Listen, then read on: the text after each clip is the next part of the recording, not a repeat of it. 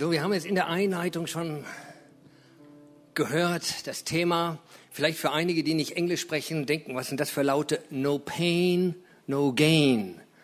Also es ist nicht irgendwie was Sonderbares, äh, einfach Englisch. Und es heißt nichts anderes, äh, ohne Schmerz kein Gewinn. So ein Sprichwort. No pain, no gain. Und ich dachte, oh, ähm, naja, mal gucken. Also nach dieser Art von Anbetung, aus der wir gerade kommen, denke ich, wow, jetzt ist es leicht, darüber zu predigen. Aus dieser Liebesbeziehung sieht sich alles etwas anderes. Wenn du jemand so sehr liebst, ist das mit dem Schmerz äh, relativ einfach. Wenn du jemand weniger liebst, ist es mit Schmerz relativ schwierig. Aber bevor ich in das Thema einsteige, ich muss ja dazu sagen, wir sind im Petrusbrief unterwegs in diesen Sommerferien und ich habe mir gar nicht diesen Predigtext ausgesucht. In der Tat, ich habe mich irgendwie gemeldet, bin auf dem Plan, du bist dran zu predigen, dein Thema kriegt dich dann irgendwann per Message, ist äh, 1. Petrus Kapitel 4 und so ein äh, Notiz noch dazu, äh, Hoffnung im Leid. Und ich dachte, okay, liest mal rein. Und ich kam überhaupt nicht damit klar, was, was ich jetzt damit anfangen soll, wie ich euch das beibringen soll, was soll der Text wirklich sagen. Ähm, und zu guter Letzt natürlich bin durch einen Prozess gegangen, darüber zu beten, den zu lesen und wieder zu lesen und wieder zu lesen und wieder zu lesen und nochmal zu lesen. Äh, und irgendwann gehen dann einem auch die Augen auf und ich hoffe auch das Herz und der Geist und ich hoffe, ich kriege das auch zu euch rüber transportiert und ich bin sehr zuversichtlich, dass der Heilige Geist da hilft, euch das in eure Herzen zu transportieren. Und letzten Endes, obwohl es einfach eine Predigt ist, eine Textauslegung, ist also keine Themenpredigt, sondern eine Textauslegung, bleibt es bei einem Thema, nämlich es geht um das Thema Leid aber das Thema Leid aus einem komplett anderen Blickwinkel. Mm, nämlich äh, Leid mal nicht so negativ zu sehen. Und du denkst, äh, wir alle, wenn wir Leid, Schmerzen hören, haben wir eine gewisse Abneigung dazu. Oder nicht? Oder gibt es irgendwie so Machochisten unter uns, die so richtig begeistert sind, wenn sie, wenn sie Schmerz erleben? Nicht super, das ist auch gut, das ist krankhaft nämlich. Ähm, aber, aber trotzdem, wir alle haben so eine gewisse Abneigung gegen Schmerzen. Und das ist normal. Wir alle, alle Lebewesen, Tiere auch, Pflanzen könnte man irgendwo auch noch einkategorieren da drin, aber konzentrieren wir uns mal auf Menschen und Tiere. Äh, wir alle haben irgendwie so ein Grundmechanismus in unserem Hirn, wie wir funktionieren wie wir agieren, wie wir Entscheidungen treffen, bewusst oder unbewusst. Und zwar heißt das Schmerz vermeiden und Freude erleben. Nach den zwei Mustern im Gehirn, natürlich alles ein bisschen komplexer, als ich das hier in der Einfachheit erkläre, aber letzten Endes, das ist mal so unsere Grundeinstellung. Schmerz vermeiden, Freude erleben. Das ist so unser Entscheidungsleitfaden. So wenn wir durch den Tag gehen, fragt einer äh, oder liest du so eine Anzeige, wie wir sie eben gehört haben aus der Expedition. Ähm, Schmerzen, Gefahr, Frieren, kommst vielleicht nicht zurück. Das hat sich alles negativ an. Und du denkst eigentlich erst, nein, nein, danke.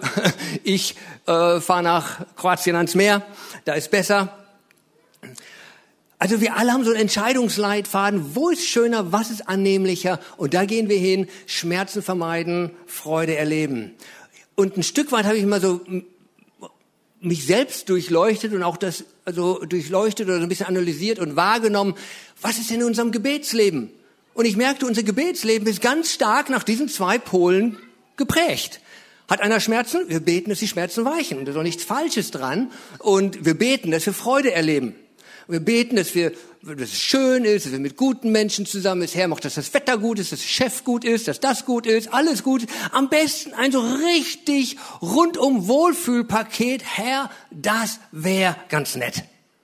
Also, aber ich muss ganz platt dazu sagen, solange diese Grundeinstellung unseres Hirns Schmerz vermeiden, Freude erleben, auch unser Gebetsleitfaden ist, heißt das noch lange nicht, dass unser Gebet unheimlich geisterfüllt geleitet ist. Das ist einfach mal ein Naturtrieb. Und die einen beten, die anderen wünschen. Ähm, und wir möchten jetzt mal ein bisschen an den Text rangehen. Und wenn wir, ich würde mal sagen, wenn wir nur mit diesem Naturtrieb rangehen, Schmerz vermeiden und Freude erleben, kriegen wir richtig Schwierigkeiten mit dem Text. Ich habe den Text ein paar Mal angefangen und ich dachte, warum muss jetzt ich gerade über diesen Text predigen? Hätte ich mich doch in einer anderen Woche angemeldet. Ich steig mal ein, damit ihr irgendwie auf den Geschmack kommt. Hier, vielleicht haben einige schon auch vorher zu Hause gelesen, umso besser. Also, gucken wir uns mal den Text an. Äh, wir sind im ersten Petrusbrief, Kapitel 4, Vers 1. Weil nun Christus als Mensch gelitten hat, solltet auch ihr dazu bereit sein. Wer körperlich leidet, hat von der Sünde gelassen. Und ich denke, äh, das sind zwei unterschiedliche Sätze, die ich beide nicht auf die Reihe kriege. Weil Christus nun als Mensch gelitten hatte, solltet ihr auch dazu bereit sein. Und ich denke, Moment, eigentlich die Grundaussage der Bibel von Jesus, seine ganze Mission und seine ganze Absicht und Zweck, warum er gekommen ist, gestorben und auferstanden ist, ist doch eigentlich einer, dass ich jetzt nicht mehr leiden muss. Dass ich von Leid und all dem Zeugs erlöst bin. Und jetzt soll ich auch leiden wie er? Das verstehe ich nicht. Oder der zweite Punkt, der zweite Teil des Satzes, ähm, der hat mit der Sünde abgeschlossen. Ich habe andere Übersetzungen durchflutet hier, so alle jegliche geguckt, äh, was ich da finden konnte, ob ich irgendwo da einen Ausweg finde. Über den verliert die Sünde ihre Macht. Für den hat die Sünde ein Ende und so weiter und so fort. Und ich dachte, das kann doch nicht sein. Das kann doch nicht irgendwie heißen, nur weil ein Mensch gelitten hat. Und ich habe auch schon mal gelitten, jetzt vielleicht nicht so schlimm wie andere, aber irgendwo erlebt man ja Leid auf unterschiedlichen Ebenen. Aber das kann doch nicht sein. Jetzt habe ich keine Sünde mehr. Jetzt ist Sünde und Anfechtung überhaupt kein Problem mehr. Einmal ein Stein auf den Fuß gefallen, alles gut. Wenn das so einfach wäre, würden wir ein paar Steine auf die Füße schmeißen und keiner wird mehr sündigen. Nein, Scherz beiseite. Schlechter Scherz. Aber hat auch keiner gelacht, ne? Na, jetzt dann, danke. ähm, äh, also nur durch Leid lösen wir das Problem der Sünde nicht. Und ich merkte irgendwie mit diesem Winkel, mit diesem Ansatz, Schmerz vermeiden, Freude erleben, kriege ich keine vernünftige Auslegung zu diesem Text. Es steht natürlich auch da, das dürfen wir nicht übersehen, weil Christus gelitten hat. Und dann dachte ich noch, Moment, okay, lass uns doch mal untersuchen, lass uns doch mal genauer angucken, was hat, worunter hat denn Christus gelitten? Also ich habe sehr selten gelesen und er wachte mit einer totalen Migräne auf und sein Tag war erstmal gelaufen. Oder er hatte hier Schmerzen oder da Schmerzen oder jene Krankheit oder jene Krankheit, hat er irgendwie nicht gehabt oder ist nicht über ihn berichtet. Nichts irgendwie gegen die Krankheiten, die wir haben, aber er hat, sie scheint, er hat nicht unter Krankheit gelitten. Nicht, dass ich es wüsste. Ähm, er lebte auch in einem absolut korrupten Staat bei den Römern. Das war mit Sicherheit kein Zuckerschlecken. Und es ist nicht geschrieben, dass er unheimlich gestresst, genervt, darunter gelitten hat, dass die Römer jetzt so dominant da waren oder so und sie als Juden unterdrückten. Das war scheint auch nicht sein größtes Problem. Die hatten schlechte Straßen, keine Auto, keine Sozialversicherung, keine 35-Stunden-Woche, noch nicht einmal Wi-Fi oder irgendein anderes Netz. Und die einzelnen Netze, die sie hatten, mussten sie flicken. Da mussten sie höchstens was hochziehen. Das war auch eine Art von Upload. Ähm, aber er litt nicht darunter, dass er die Dinge nicht hatte. Ich glaube, für uns wären diese Dinge, schlechte Straßen, keine soziale äh, Umfeld und so weiter und so fort, vor allen Dingen kein Wi-Fi, kein Strom, das wäre schon Grund zum Leiden. Also, wenn wir jetzt mal in Deutschland Strom ausschalten oder Internet ausschalten würden, ich glaube, da würden einige stöhnen. Aber das war nicht sein Problem. Worunter hat er denn gelitten? Worunter hat er denn gelitten? Und als ich mir das darüber so Gedanken machte, kam mir irgendwie so ein Bild und ich erinnerte mich an einen jungen Mann, der in der Mongolei kam auf Einsatz und er trug ein T-Shirt und das sah so ungefähr so aus wie das, was ihr jetzt hier gleich seht. Jesus mit einer Dornenkrone am Kreuz und daneben stand No Pain, No Gain. Und so kam ich auf dieses Thema für diese Predigt. Ohne Schmerzen kein Gewinn. Und ich weiß, dass dieser Slogan auch im Sport und für Filme und für Erfolg und für vieles andere verwendet wird oder wurde. Aber am Beispiel Jesu gibt er plötzlich richtig Sinn. No pain, no gain. Ohne Schmerz kein Gewinn. Und ich dachte, was waren denn seine Schmerzen? Seine Schmerzen waren nicht unsere Alltagsprobleme. Obwohl er die vielleicht auch in einem gewissen Maß hatte. Da wird nicht so viel darüber berichtet, aber ganz offensichtlich musste er ja auch den Tag mal ganz einfach bewältigen mit all den Unannehmlichkeiten, die er hatte. Und er war ganz Mensch. Mit Schwitzen, mit Frieren, mit allem anderen. Mit Hunger. Und trotzdem sein Schmerz und ich habe darüber nachgedacht, was war denn sein Schmerz? Und obwohl ich auf die Dornenkrone achtete, plötzlich, und das ist eigentlich eine Aussage, die ein bisschen konträr einer anderen Aussage ist, die ich eigentlich glaube, weil ich oft proklamiere, im Himmel ist kein Schmerz. Und plötzlich dachte ich, vielleicht hat er einen Schmerz schon im Himmel gehabt. Uns in Verlorenheit zu sehen. Das zermartete noch nicht seinen Kopf und noch nicht seinen Leib am Kreuz, aber das zerriss sein Herz. Und dieser Schmerz brachte ihn auf die Erde. Und er kam in unser Leid und er trug unser Leid und ging unter diese ganzen Gesetzmäßigkeiten dieser gefallenen Schöpfung, der Schwachheit, der Zerbrechlichkeit und er als Gottes Sohn, obwohl er es wahrhaftig nicht nötig hatte, aber weil er getrieben war von diesem Schmerz, dass seine geliebten Kinder verloren gehen, geht er hin und trägt diese Strafe, diesen Schmerz, diese Schuld, diese Krankheit selbst am Kreuz. Und sein Schmerz wurde mein Gewinn. Und mein Gewinn ist seine Freude. Sein Gewinn ist unsere Errettung und das ist Liebe.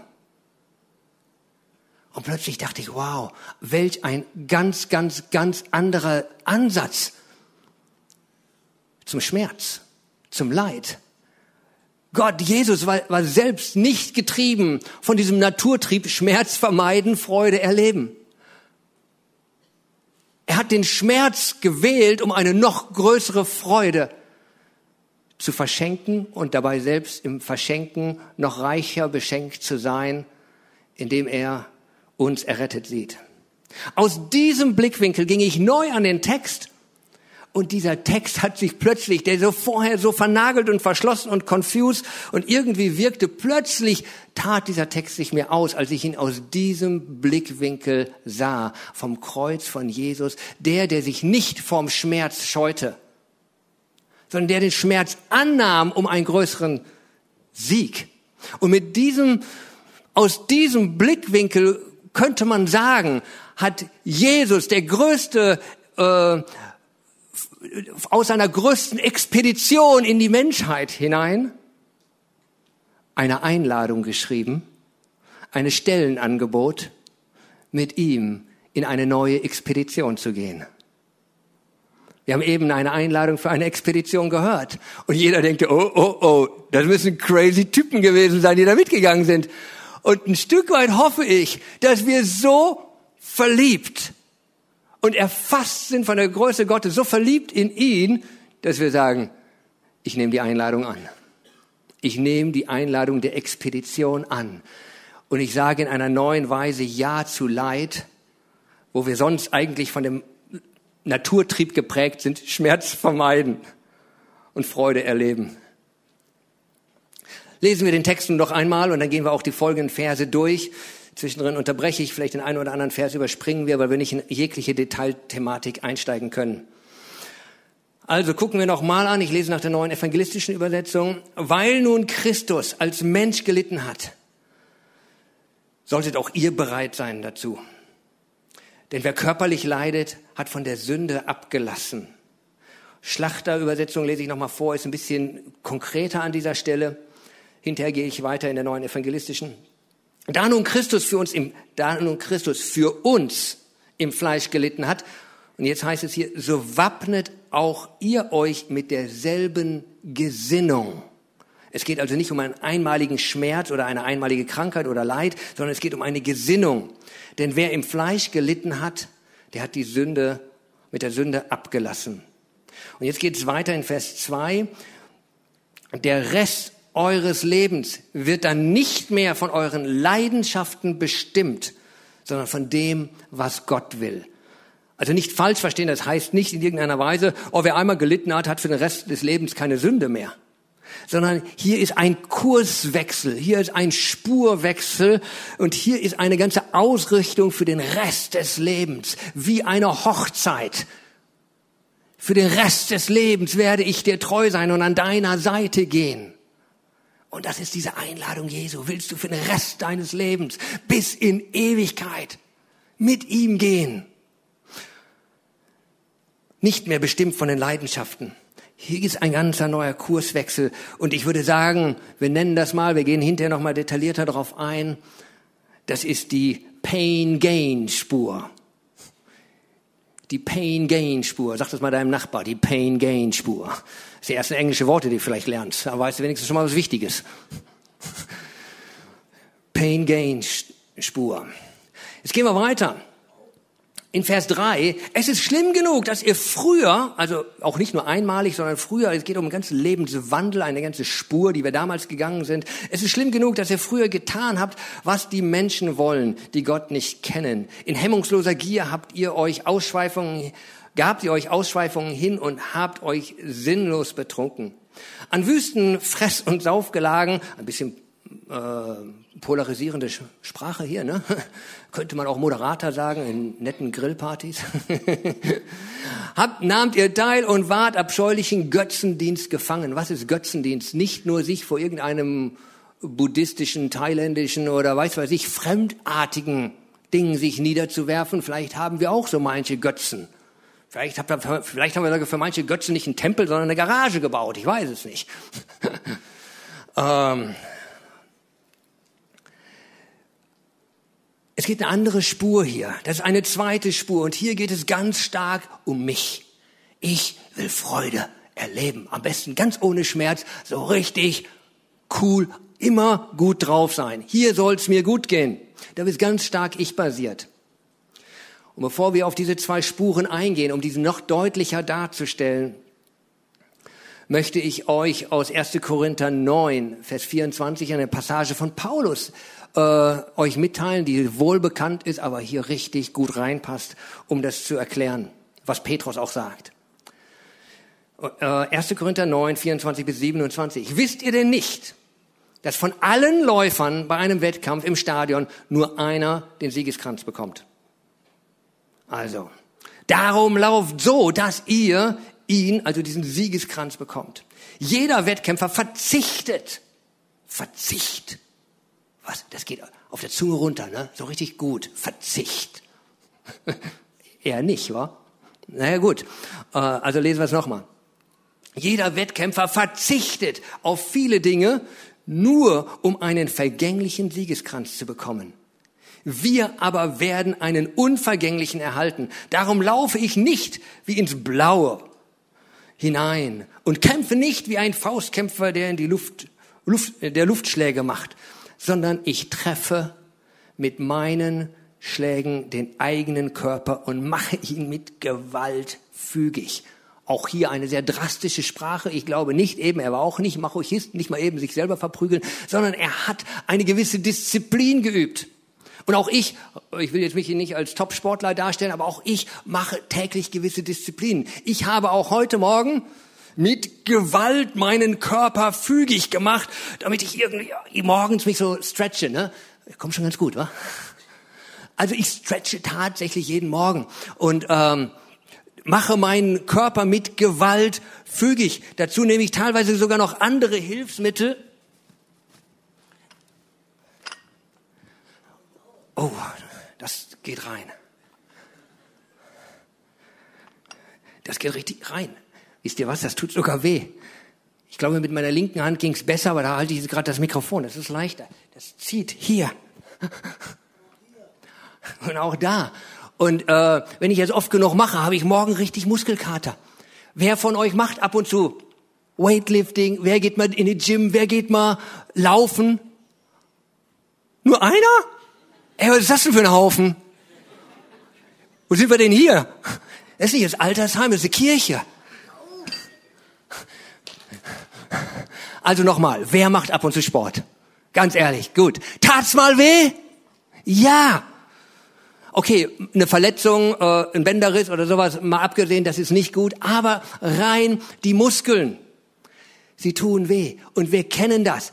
Und es gibt uns Kraft. Nimmt es uns Kraft oder gibt es uns Kraft? Manche Leute sagen, ich habe da keine Kraft zu. Ja, ganz toll, natürlich nicht. Die sollst dir auch kriegen dabei. Manche Leute sagen, ich gehe nicht in, in, ins Sportstudio, weil ich nicht so einen Wahnsinns-Buddy habe. Den sollst du da kriegen. Manche Leute gehen nicht in die Kirche, weil sie denken, ich bin nicht heilig genug. Na klar bist du nicht heilig genug, kannst aber dem Ziel in der Kirche nachstreben und dein geistliches Training machen. Sind wir in einer Laufbahn? Wir können das Bild mal einblenden hier von einem Läufer oder Zuschauer.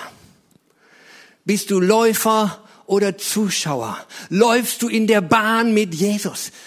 Machst du dein Training? Also die sehen jetzt nicht so super entspannt aus hier auf der linken Seite. Die Muskeln verkrampfen schon fast, der Schweiß auf der Stirn, vielleicht kurz vorm Ziel, den letzten Push. Und das nur möglich, weil sie vorher hart trainiert haben. Ja, und genau in der Sportszene findest du diesen Spruch, no pain, no gain, sehr viel, kein Schmerz, kein Sieg. Kein Schmerz, kein Sieg. Man fragte mal, äh, wer war das? Arnold, glaube ich, ah, Arnold Schwarzenegger oder irgendwie so einen. Äh, fragten sie, äh, wie viel äh, Klimmzüge oder Push-ups oder was auch immer die, diese Disziplin war, wie viel machst du? Und er sagte zehn. Und von dem auch zehn. Wie, du machst nur zehn Stück? Das geht doch gar nicht. Mit zehn so Dingern kriegst du nie so ein Buddy. Und er sagte ganz einfach, wenn der Punkt da ist, wo ich denke, dass ich nicht mehr kann, wo all meine Knochen wehtun, dann noch zehn. Das war seine Regel. Nicht nur zehn. Wenn du an dem, wenn an einem Punkt kam, wo es nichts mehr ging, dann hieß es noch mal zehn mehr. No pain, no gain. Wir sind in der Kirche, nicht im Fitnessstudio. Was heißt das für uns? Wo sind wir? Und ich möchte hier, äh, genau, wir sind schon auf der Pain-Gain-Spur. Wir können mal die nächste Spur anschauen. Ich meiner mir Spur. Mehr am Rand. Wie Paulus, er sagt auch, ich verzichte auf vieles. Die Läufer, die machten nicht noch so einen Abschwenker, noch mal eben an der Bier, am Bierzelt vorbei, noch mal eben eine, eine Pommes rein, noch eine Wurst rein äh, und noch ein Sonnenhütchen auf und dann weiterlaufen. Äh, das, das macht keiner. Die wird ausgelacht, der, der kommt gar nicht an. Macht keiner. Der auf seiner Spur ist, bleibt seiner Spur treu. Und manche wählen von vornherein die Spur ganz außen die Spur ganz außen, das ist ein bisschen feuchter, das ist ein bisschen lustiger, äh, das ist ein bisschen chilliger. Und ich nenne sie einfach mal die Ich meiner mir Spur. Die Frage ist hier, auf welcher Spur sind wir? Was ist uns wichtig? Die Ich meiner mir Spur könnte man auch so nennen, das ist die rund um mich selbst Kampfbahn. Und die meisten gehen an egozentrischen Kreislaufschwäche zugrunde. Es geht alles nur um uns. Okay, gehen wir mal zurück zum Text. Und ich hoffe, und ich hoffe, dass du irgendwie innerlich mit mir dabei bist und sagst, wir gehen auf Spurwechsel. Ich gehe auf die Innenspur. Ich gehe auf die Spur, wo es ganz heiß ist. Ich gehe auf die Spur, wo ich mit Jesus unterwegs bin. Ja, und die heißt Pain Gain. Ohne Schmerz kein Gewinn. Aber ich will den Gewinn. Ich will den Gewinn Christi. Ich bin errettet ohne eigene Leistung. Achtung, ganz wichtig, ich bin errettet ohne eigene Leistung. Ich muss mit meiner Errettung zu meiner Heilung keinen Schmerz hinzufügen. Aber ich kann, um das Herz Christi zu teilen, ich kann, um Gottes Anliegen zu teilen, freiwillig sagen, ich nehme einen Schmerz auf mich, um ein Segen für andere zu werden. Wir haben keine Expedition mit dem Schiff gemacht. Wir haben eine, damals eine Expedition in die Mongolei gemacht zu einer Zeit, wo keiner in die Mongolei gegangen ist. 1992. Das Auswärtige Amt kriegte mit, dass wir einen Hilfstransport machten und sagt, ihr fahrt nicht. Wir übernehmen keine Verantwortung. Wenn irgendwas passiert, wir holen euch nicht zurück. Nur um das schon mal klar zu machen. Wir haben gesagt, danke für die Information. Gott ist mit uns, wir gehen trotzdem. Wir sind gegangen und wir sind wieder zurückgekommen. Und wir bringen noch ein paar Segensfrüchte mit. Mongolen, die errettet wurden. Jetzt Gehen wir weiter im Vers, Vers 4. Jetzt wundern sie sich, also die anderen, dass ihr nicht mehr mit ihm, mit ihnen, äh, nicht mehr mit diesem Strom der Leidenschaften schwimmt und sie lästern über euch. Vielleicht kennt ihr das, dass, dass Leute plötzlich sagen, wie bist du denn drauf? Warum machst du jetzt nicht mehr mit? Als ich mich damals bekehrte. Ich war damals, bevor ich mich bekehrte, mit 16 noch nicht ganz so schlimm äh, verdorben, aber genug, um einen Unterschied zu merken. Irgendwo ich war bekannt für Dinge, die man eigentlich nicht die nicht so gut sind. Und ich bekehrte mich und nach den Ferien kam ich zurück und alle dachten, sie können mit Axel coole Dinge machen. Und ich sagte, nix mehr. Und ich dachte, was ist mit ihm los? Am Anfang sind es nur komische Blicke, dann sind es lästernde Worte, vielleicht sogar richtige Ablehnung, vielleicht sogar Anfeindung in irgendeiner Form. Aber sie, aber sie werden sich verantworten müssen, der bald ein Urteil sprechen wird über die Lebenden und über die Toten. Hier ist ein Ewigkeitsaspekt. Es geht nicht nur um dieses Leben. Nicht nur hier Freude erleben, nicht nur hier Schmerzen vermeiden. Lasst uns eine Ewigkeitsperspektive haben. Es gibt auch noch in Ewigkeit einen Bereich der Freude und einen Bereich der Schmerzen. Vielleicht sollten wir auch mal etwas weiter denken. Wozu warst du auf dieser Erde? Wir überspringen Vers 6 und dann geht es in Vers 7 weiter. Das Ende aller Dinge ist nahe. Seid also besonnen und nüchtern, also wacht auf und in, wacht auf in euren Gebeten. Wacht auf und seid nüchtern in euren Gebeten. Wir beten so oft, äh, sei es auch für die verfolgten Christen, das ist richtig, dass sie äh, Linderungen in der Verfolgung erleben oder sonst was, aber vielleicht sollten wir auch mal beten, Herr, gib ihnen Mut und Kraft, dein Zeuge zu sein. Viel mehr noch als einfach, dass sie nicht nur mit einem blauen Auge davon kommen. Und das tun sie und das wünschen sie.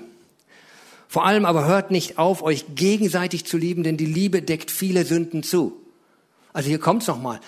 Es sind ganz offensichtlich noch Sünden da. Es ist nicht, als wenn wir einmal, wenn wir in diesen Weg des, der Leidenschaft, den Weg der Hingabe gegangen wären, dass wir keine Sünden mehr hätten. Doch, sie ist da, aber mit viel Liebe können wir sie zudecken. Die der anderen und auch unsere werden zugedeckt. Seid gastfrei untereinander, ohne zu murren. Nichts anderes. Achte einander höher gib dem Nächsten mehr als dir selbst. Und du denkst, ey, was ist das denn für eine Richtlinie? Normalerweise heißt es ich erst und dann der Nächste. Und hier heißt es, gib dem Nächsten erst und dann du selbst. Und ich bin begeistert und ein dickes Dankeschön an Martin Thielmann, seine Geschwister und sein Team, die heute hier kochen und nicht nur, wir sprachen mit Martin, ich fragte ihn erst an, kannst du für die Mongolien-Tour kochen? Und er sagte, ja klar, mache ich. Wow, das ist eine Hingabe. Die werden einige Tage hier sein und jeden Tag ist er hier und kocht und macht, organisiert alles. Und jemand fragte ich, können wir auch noch einen drauflegen? Eat for Mission? Er sagt, ja klar. Und ich bin beschämt. Ich habe dafür, es ist unser Projekt und ich stand nicht ein, eine Minute, doch ein paar Minuten habe ich sie gegrüßt, ermutigt, gedankt, aber ich habe nicht eine Kartoffel geschnitten, ich habe nicht eine Nudel gekocht. Das haben die gemacht. Sie haben uns gedient und sie dienen uns. Und so geht's auch weiter in dem Text. Äh, seid gastfrei untereinander, ohne zu murren. Gott hat jedem von euch Gaben geschenkt, mit denen ihr einander dienen könnt. Tut das als gute Verwalter und der vielfältigen Gnade Gottes. Da dienen Menschen in ihrer Gabe. Hammer. Was ist deine Gabe? Diene in deiner Gabe. Gebe mit dem Pfund, was Gott dir gegeben hat. Wenn jemand redet, soll Gott durch ihn sprechen. Und ich hoffe, das geschieht gerade. Wenn jemand anderen hilft, soll er es in der Kraft tun, die Gott schenkt. Das passiert gerade dort. Wenn wir Gott in, dann wird Gott in allem geehrt werden. Möglich ist das durch Jesus Christus geworden, dem die Herrlichkeit gehört und die Macht in alle Ewigkeit. Amen. Auf der richtigen Spur zu sein, heißt in der Berufung zu sein. Es geht nicht nur darum, was du tust, sondern wie du es tust, für wen du es tust. Ich möchte ganz schnell noch ein paar Verse lesen und dann Abschlussgedanken zusammenfassen. Der Vers, dieser Text geht weiter und es geht eigentlich um Christen in Verfolgung. Das habt ihr vom Anfang in der Einleitung des gesamten Petrusbriefes gehört. Liebe Geschwister, wundert euch nicht über die Anfeindungen, die wie ein Feuersturm über euch gekommen sind, als wäre es etwas Außergewöhnliches. Das ist nichts Außergewöhnliches. Gegenwind ist auf der Pain-Gain-Spur normal. Da ist Anfeindung, da ist Anpöbelung. Und wenn du gut gerannt bist, kriegst du auch einen Sieg und vielleicht auch Ehre. Freut euch viel mehr darüber, dass ihr Anteil habt an den Leiden des Messias. Denn wenn er dann in seiner Herrlichkeit erscheint, werdet ihr mit Jubel und Freude erfüllt sein. Wenn ihr beschimpft werdet, weil ihr zu Christus gehört, seid ihr glücklich zu nennen, denn dann ruht der Geist der Herrlichkeit auf euch. Natürlich darf es nicht sein, dass jemand von euch leiden muss, weil er ein Mörder oder ein Dieb oder ein anderer Verbrecher oder weil er sich fremde Angelegenheiten einmischt oder ich ergänze oder weil er in der Ich meiner mir Spur egozentrisch unterwegs ist und auch durch diese Dinge leidet. Das soll nicht sein. Wenn er aber leidet, weil er als Christ ist, muss er sich nicht schämen. Er preise vielmehr Gott, dass er diesen Namen tragen darf. Wir überspringen 17, 18. Deshalb sollen auch die, die nach dem Willen Gottes leiden, sich in ihre, äh, sich ihrem treuen Schöpfer anbefehlen und nicht aufhören, Gutes zu tun. Das heißt, selbst wenn es richtig tough wird, mach weiter. So nach dem Motto, du bist schon fertig, du bist am Rande, tu weiter Gutes. Mach weiter. Ist es immer leicht zu dienen? Nein. Und ich möchte zwei Quotes oder Sprüche zum Abschluss sagen hier. Hört gut zu. Wer etwas gefunden hat, wofür es sich lohnt zu leiden oder zu sterben, der hat etwas gefunden, wofür es sich lohnt zu leben. Nicht der einfachste Weg ist der, der hinterher der das schönste Leben gibt. Aber wenn du etwas gefunden hast, wo es sich für lohnt zu leiden, vielleicht sogar für zu sterben, wenn du das gefunden hast, dann hast du was gefunden, wo es sich lohnt, für zu leben. Ist das immer leicht? Nein. Ich habe euch noch was mitgebracht zum Abschluss. Ein, ein, ein Shirt, was wir unserer Tochter mal geschenkt haben. Wir waren auf einer Konferenz und haben sie dieses Shirt verkauft. Muss mal reinzoomen. Honor the struggle. Honor the struggle. Ehre dem Kampf oder ehre den Konflikten. Respektiere die schwierigen Prozesse. Weil das ist nicht so heroisch. Wenn du mitten durch die Struggles, durch die Kämpfe des Lebens gehst, da fühlst du dich nicht sehr geehrt. Und ich denke, wir als Christen sollten dieses Motto tragen. Wir sollten uns nicht irgendwo der Schmerzen entziehen, sondern wir sollten uns in diesen Schmerzen ermutigen, geh weiter. Honor the struggle. Kämpfe und halte durch. Einige Gedanken und dann bin ich auch fertig hier. Einfach zusammengefasst. Thema Leid. Ist Gott Machochist? Hat er Freude an seinem eigenen Leib von seinem Sohn Jesus? Nein. Ist Gott Narzisst? Hat er Gefallen an unserem Leid? Nein. Ist Leid überhaupt von Gott? Nein! Leid ist einzig und allein die Konsequenz der Trennung von Gott. Und wir waren getrennt von Gott. Und da ist Sünde und durch Sünde kommt noch mehr Leid. Und obwohl wir gerettet sind und obwohl wir an Jesus glauben, leben wir dennoch alle in dieser von Gott abgefallenen Schöpfung. Und Leid ist ein Teil unseres Daseins geworden aufgrund der Trennung von Gott. Aber selbst Jesus hat sich darunter gestellt. Selbst Jesus ist eben, wie ich schon eben sagte, zerbrechlich geworden und schwach geworden und hat diese Sache angenommen, dieses Leid angenommen, um uns zu erlösen. Und damit gibt er uns ein Beispiel echter Liebe. Nicht Egoismus, echter Liebe, die hingibt und schmerzbereit ist zu tragen. Und er gibt uns ein Beispiel, wie wir richtig gut mit Leid umgehen können. Drei Arten von Leiden. Äh, Leiden. Erstens Leid, was wir unbewusst auf uns laden oder schon aufgeladen haben, dadurch, dass wir in Sünden geboren sind. Wenn wir in der Sünde verharren, oder wenn wir durch die Ich meiner mir Spur vieles Dinge tun, Egoismus, Neid, Streit, Zank, äh, äh, Mord und so weiter, laden wir viel Leid auf uns, Bitterkeit, seelische Nöte, vieles laden wir selbst auf uns und solange wir daran festhalten und da drin verharren, kann Jesus uns auch nicht da rausholen. Dann tragen wir halt dieses Leid. Er respektiert das, dass wir diesen Weg gehen. Und dann geh mit dieser Art von Leid. Aber es gibt die zweite Art von Leid, von dem Jesus uns erlösen will. Und das ist nämlich genau inklusiv alledem, was im ersten ist, wenn wir das Jesus geben. Oder aus Krankheit, aus Fluch und Sünde hat er uns befreit. Er will dir dieses Leid abnehmen. Du brauchst es nicht nochmal selbst tragen. Also wir brauchen nicht zu denen gehören wie in den Philippinen, lassen sich zu Ostern regelmäßig Leute kreuzigen, weil sie denken, dann sind sie heiliger, weil sie sind wie Jesus. Da haben sie was falsch verstanden. Dennoch, auch selbst wenn wir in diesem Leid stecken, sprich in einer Krankheit, sprich in Problemen, in Konflikten, wie ich dann eben schon sagte, honor the struggle, ehre diesen Konflikt und werde stark da drin. Dieses Leiden erdrückt uns nicht mehr, sondern es fordert uns heraus, uns auf das Wesentliche, auf das Ewige, auf das Herrliche, auf das Göttliche zu konzentrieren. Und meine Frau hat das erlebt, viele andere, mit denen wir geredet haben als sie auf Intensivstation im Krankenhaus in tiefen Schmerzen waren und plötzlich erleben sie eine Art der Gegenwart Gottes und sie fokussieren sich mitten im Leid, erleben sie die schönsten Momente der Gegenwart Gottes. Und deine Leben kriegt eine andere Perspektive und einen anderen Maßstab. Und ich will mal ganz platt sagen, auch wenn ich keinem Krankheit wünsche, ich segne dich mit so einer Perspektive. Und vielleicht kriegen wir sie manchmal nur durch schwierige Prozesse.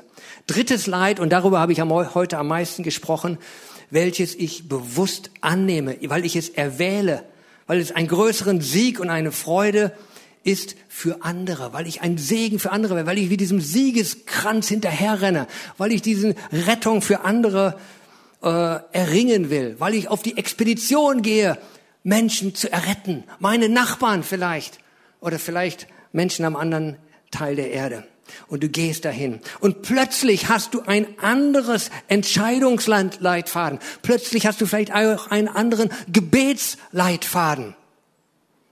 Der heißt, der ist nicht mehr gesteuert von Schmerz vermeiden, Freude erleben, sondern der ist vielleicht bereit von Opfer erwählen und Freude schenken.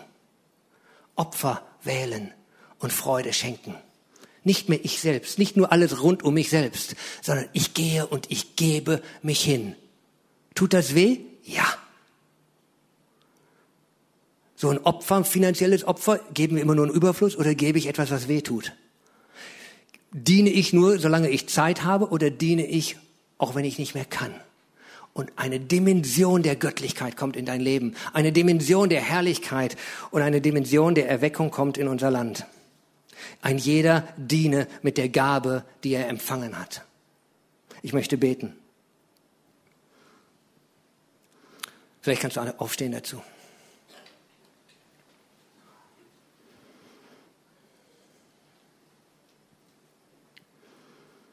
Vater im Himmel, Jesus Christus, ich danke dir für deine unbeschreibliche Liebe die eben nicht vor Schmerzen Stopp gemacht hat. Du warst bereit, in allen Schmerz, in alle Leid, in alle Zerbrechlichkeit zu gehen bis in den Tod.